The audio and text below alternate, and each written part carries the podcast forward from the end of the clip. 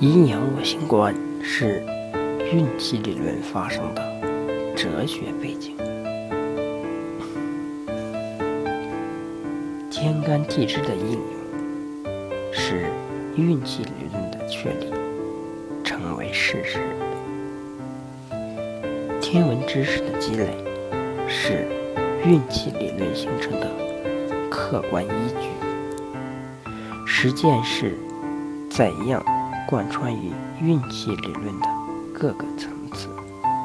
实践的方法是所有学科都必须经历的过程和方法，运气论也不例外。运气理论是人们在长期对天气、气候、物候，尤其是人体生命现象反复观察验证基础上，在精气、阴阳。五行思想指导下，以干支甲子为推演工具和记录符号形成大量实践知识积累，不仅是运气理论形成的发端，也是构建这一理论的基本要素。《黄帝内经》认为：善言天者，必应于人；善言古者，必验于今。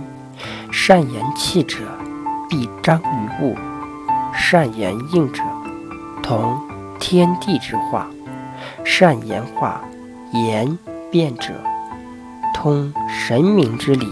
此处不但强调要灵活掌握和应用运气理论，还要人们要用历史唯物主义观去正确评价这一理论。